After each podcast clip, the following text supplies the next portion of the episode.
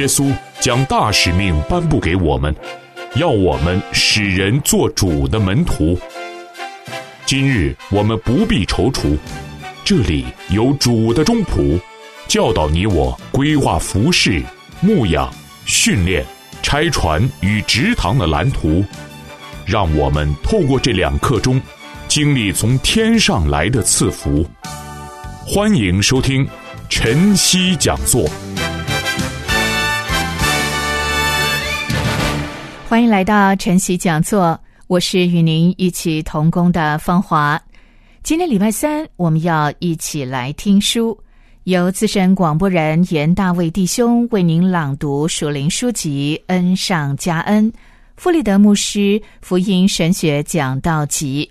弗里德牧师以前曾经是一位美国海军少尉，在一九五九年的时候到台湾服役。在台湾真正的认识了耶稣基督，因着神的爱与呼召，弗里德牧师把自己的一生奉献全职传道，在教会部会达四十年之久。他是美国普渡大学资商心理治疗博士，也是神学院的老师。在开始听书之前，我们一块来听一首诗歌，诗歌的歌名叫做《我知谁掌管明天》。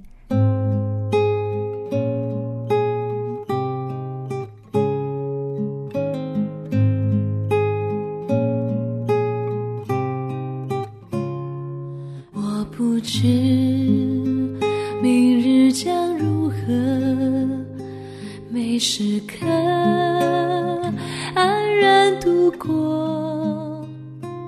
我不讲。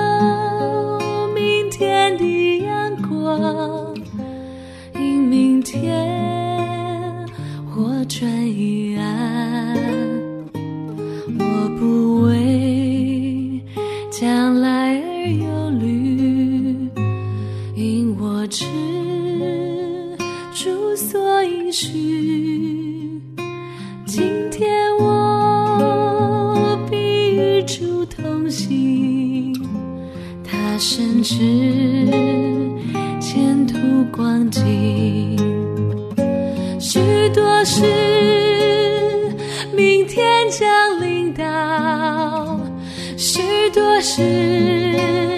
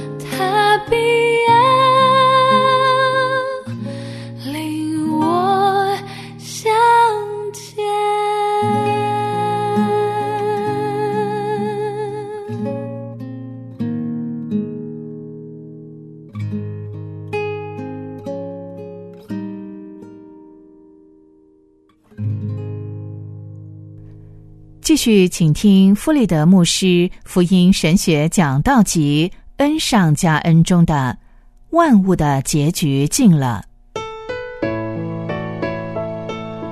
从小到大，我们被催促着要好好读书。长大以后，你真的有好好读书吗？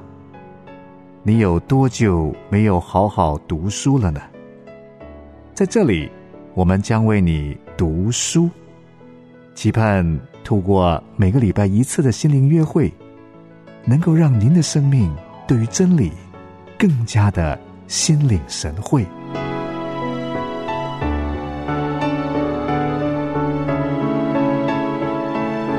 恩上加恩，富利德牧师福音神学讲道集。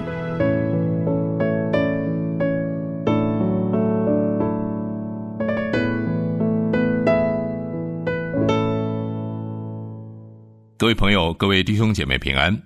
今天我想跟你分享的题目是“万物的结局近了”。经文是在彼得前书四章七到十一节。当你听到“万物的结局近了”这句话，你的感觉是如何呢？你觉得这个是好消息还是坏消息，还是跟我毫不相干呢？这是彼得在两千年前所说的话。有人因为这句话就不相信圣经，认为圣经的话很多是错的，理由是：哎呀，已经过了两千年，万物的结局还没有到啊。不过，这要看你对于“近”的定义是什么。这两千年对于整个地球的历史的比例到底是多少呢？大概是百分之零点零零零零零一弱。所以，这个时候真的可以说是地球的末期时代了。很多科学家也同意，从地球历史的角度来看，万物的结局真的是近了。而且更值得注意的是，即使这个世界的末日再延后个几百年、几千年，可是你我的末日哦，不会延后这么久。不管万物的结局什么时候来到，我的结局大概只有几十年，说不定十几年、几年，甚至几天而已，我们无从而知。死亡对你我而言就是万物的结局，所以万物的结局近了这句话，我们还是应该要留意它，要看重它。我们看彼得前书四章七节，万物的结局近了，所以你们要嗯做做做做很多的事情。我发现这个“所以”这两个字对信耶稣的人跟还没有信耶稣的人差别很大。一个没有信仰、没有盼望的人。他也知道自己在世界上的时间有限，不过是几十年，因此呢，他要赶快抓住机会，得到他要的东西，赶快去赚钱，做喜欢做的事情。因为在这个世界上的时间只有这几十年。我想我们不能够怪这样的人。几个礼拜前，有一个人到我家，嗯，表示啊，他愿意免费的帮我们检查瓦斯系统。他有一个打火机，就拿着打火机到我们去年装的热水器。呃，瓦斯管接管的地方检查，一碰到接管就突然冒出哇大的火焰，我吓了一大跳。哦，于是他就说：“哦，这个热水器有问题，开关的地方会漏瓦斯，需要更换。”又说他们有一种新的开关，哦，需要几千块钱。我说：“这我要跟房东商量啊，不能够做决定。”后来这个人走了以后啊，我隔壁的邻居就告诉我说。哦，那个人也到他们家去检查，情况也是这样。刚好他们教会有一位弟兄是做这方面的工作，就请他来看看。那位弟兄发现说：“诶，没有什么问题啊！” 哈哈，原来那个推销员的打火机是一种特别设计的打火机，火一碰到管子，这个火焰就会变大。我想现在的科技还真发达啊，居然有这样的打火机。其实。我也不会对那个人觉得太生气，我无法去论断他，因为他觉得人生的目标就是这样，每个人都要为自己着想，想要找机会赚钱，使自己在离开世界之前可以多享受一点。所以万物的结局近了，对他来说，哦，这是一个坏消息，他被这个事实捆绑着。可是当基督徒听到这句话的时候，应该就不一样了。这个事实对我们来说。不但不是坏消息，而且是好消息。它不是带来捆绑，而是带来释放。万物的结局近了，所以你们要谨慎自守，警醒祷告。谨慎自守的意思就是要小心，小心不要让旧的人生观、人生哲学、价值观再回来抓住我们，要用新的人生观、新的人生目标来看事情。那什么是新的人生目标呢？并不是要去努力得到我想要得到的东西，因为反正信靠耶稣一定会得到很多你喜欢的事情。可是现在你的人生目标是什么呢？第八节，最要紧的是彼此切实相爱。最重要的是要抓住机会，尽可能的跟每一个人建立关系，像上帝在耶稣基督里跟你建立的关系一样，是无条件的爱，切实相爱的关系。所以，谨慎自守，首先要弄清楚你的人生观、人生目标是什么。就是我们的心思意念，要把每一件事情跟我们的人生目标，就是切实相爱联想在一起。这比什么都重要。当然，这跟你的祷告生活有非常密切的关系。所以，你需要常常祷告，不住的祷告。可是有人会说：“哎呀，这个我知道啊，只是在祷告的时候不知道该说些什么。”呃，要一直说主啊，赞美你，感谢你，仰望你吗？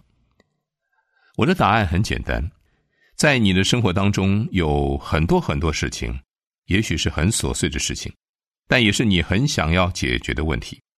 原来你没有想到为这件事情祷告，因为我们习惯为一些比较大的事情、明显的事情、属灵的事情祷告。当然，为这几件事情祷告很好，也是应该的，非常重要。但在我们生活中的许多小事情，天父也是很关心的。上礼拜有一个弟兄打电话给我，他是一位初信者，他很兴奋的告诉我，那天晚上他要去买一个充电电池，他就到了一个店里面，他就问店员这个充电电池在哪里，他就用手指了一个地方，于是他就去找，可是找了半天找不到，似乎是卖完了，他就开始觉得心情不好，很烦躁。因为最近的生活压力，各样不顺心的事情，使得他开始焦虑，甚至情绪都快要失控了。哦，后来他就停下来，他安静下来，祷告一两句话。诶，一转身就看见有一个工读生在那里，就问他，然后呢就找到了。他说：“想不到天父连我需要一个充电电池也关心，也会觉得重要。我知道上帝是真的。”上帝爱我。其实，在我们的生活里，有很多的小事情，他都关心。有的时候，我们会很担心，想尽办法来解决，但是就是没有想到把它放在祷告里。但是，上帝并不认为这件事情很琐碎，他愿意参与介入，他愿意为我们成就、改变一些事情，使我们真的时时刻刻都经历他的同在。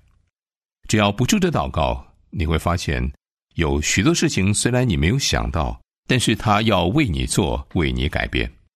你可以开始这样祷告，为自己、为别人求这样的事情。当你在生活中累积了一些这样的经验后，你就知道上帝是真实的，他爱你。而且你会有一个很有意思的发现：即使有一些事情神并没有为你成就，也没有改变，但是你对那件事情会有了新的看法。即使那些事情没有改变，但是你改变了，你就可以开始看见、发现一个更重要的事情，在你的祷告生活里，神的心意跟你的人生目标的连贯性越来越清楚。有些事情神不会为我们成就，他没有为我们做。至于为什么，我也不知道，我可能永远也不会知道。但有一件事情我知道：如果在任何事情里，我想要变成一个更切实爱人的人，上帝一定会为我做的。因为这种祈求，我可以有绝对的把握，知道这是按着他的旨意求的，他就要为我们做。所以，这样你的祷告都是有效的，因为你会越来越知道上帝的旨意。好，我们该怎么做？在第八、第九节里面说，我们要实际的、切实的爱人。所以，第一，要用爱来遮掩许多的罪。当别人得罪、伤害我们的时候，我们解决的方法是饶恕他，就像上帝饶恕我们一样。上帝饶恕我们的方法是用遮盖、涂抹，意思就是看不见了，找不到了。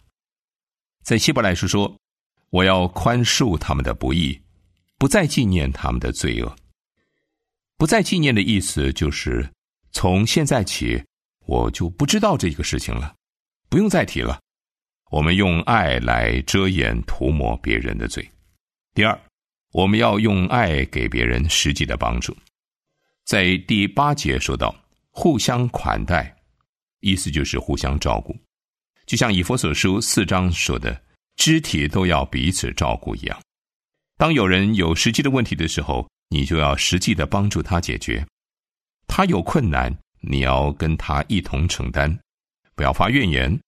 不管是饶恕人，用爱遮掩涂抹他的罪，还是用物质跟时间帮助他，无论怎么做，你都不要埋怨。要甘心乐意的做，万物的结局尽了。最后在第十节说，我们要做神百般恩赐的好管家。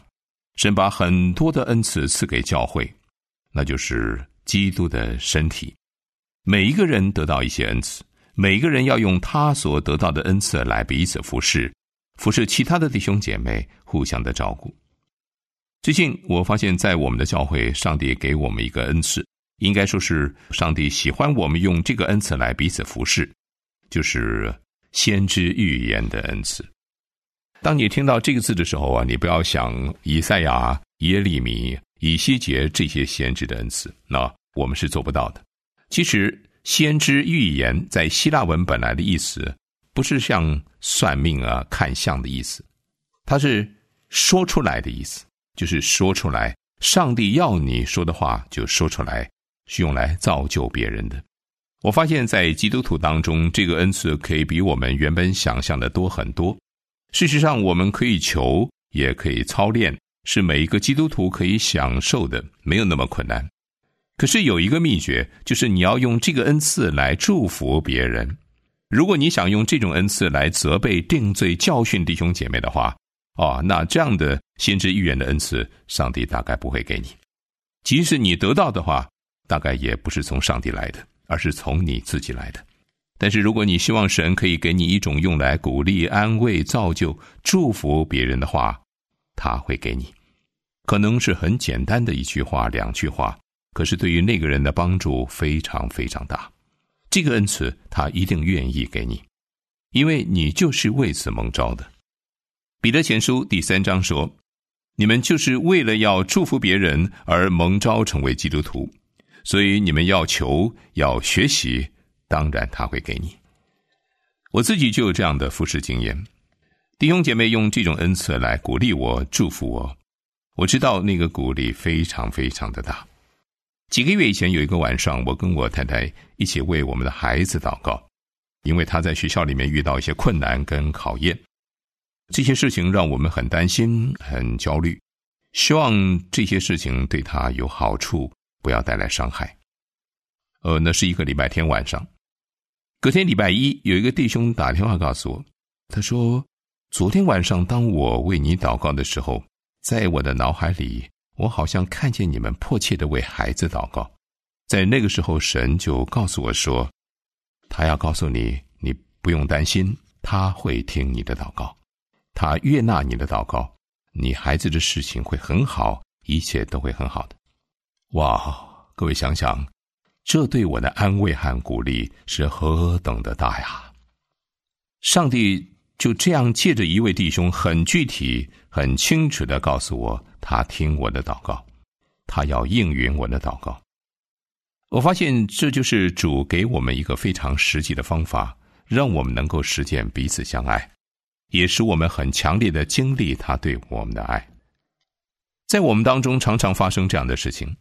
两个礼拜前，我在学生区的研经特会讲到，最后一堂结束以后，他们说要为我祷告，所以我就告诉他们几件事情，大部分都是跟时间管理有关的。过了几天，有一位姐妹写了一张卡片给我，她说，在你请大家为你的时间压力祷告的时候，我安静寻求神的启示，我好像看到一条很黑的隧道。但是出口处有很大的亮光，而且沿途有很多的小灯。当时心中所想到的是通达的道路。在你讲信息的时候，我感觉耶稣一直用他的爱充满你，从背后环抱你的肩膀。各位可以想见，这些话对我的鼓励跟安慰有多大呀！万物的结局近了。所以我们要趁着机会谨慎自守，警醒祷告。个人照所得的恩赐彼此服侍，做上帝百般恩赐的好管家。这一切是为了什么呢？是为了推动小组吗？是为了教会增长吗？其实，都是为了爱。最要紧的就是切实相爱。不管怎样，就是要爱，这比什么都重要。我们家的两个孩子都长大了，一个在美国，一个在台中。现在我们联络的方法都是用打电话的。当我们挂电话的时候啊，有一个习惯，最后讲的那句话并不是说再见，而是我爱你。这是我们家的传统，嗯，也不知道是从什么时候开始的，已经很久了。因为万一我这个电话挂断之后，我在这个世上的结局到了，我希望我的家人。听到我最后对他们说的话是“我爱你”，这比什么都重要。这是我们生命的目标。别的事情可有可无，可以不去处理。这件事情我一定要时时刻刻的都处理好，因为我不知道明天还有没有机会。以上内容是由富立德牧师所写，书名。恩上加恩，富立德牧师福音神学讲道集，是由道生出版社所出版。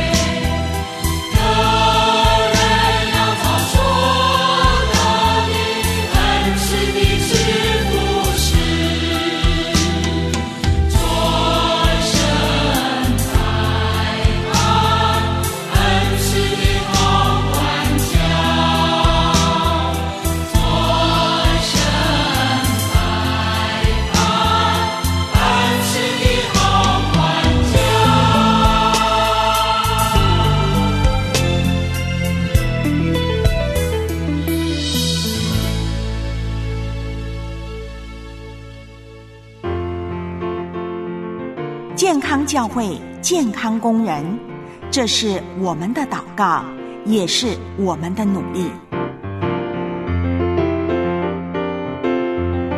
欢迎收听由良友电台制作的晨曦讲座。我们的电邮是汉语拼音的晨曦，C H E N X I H M，汉语拼音的良友。L I A N G Y O U 一点 N E T。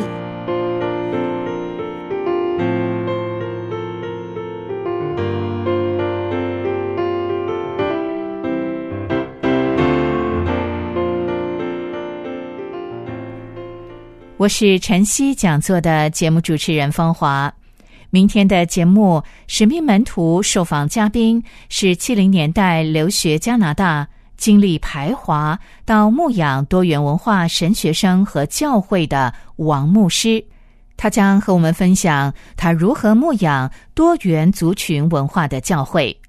节目就进行到这儿，愿神赐您平安喜乐，下回再会。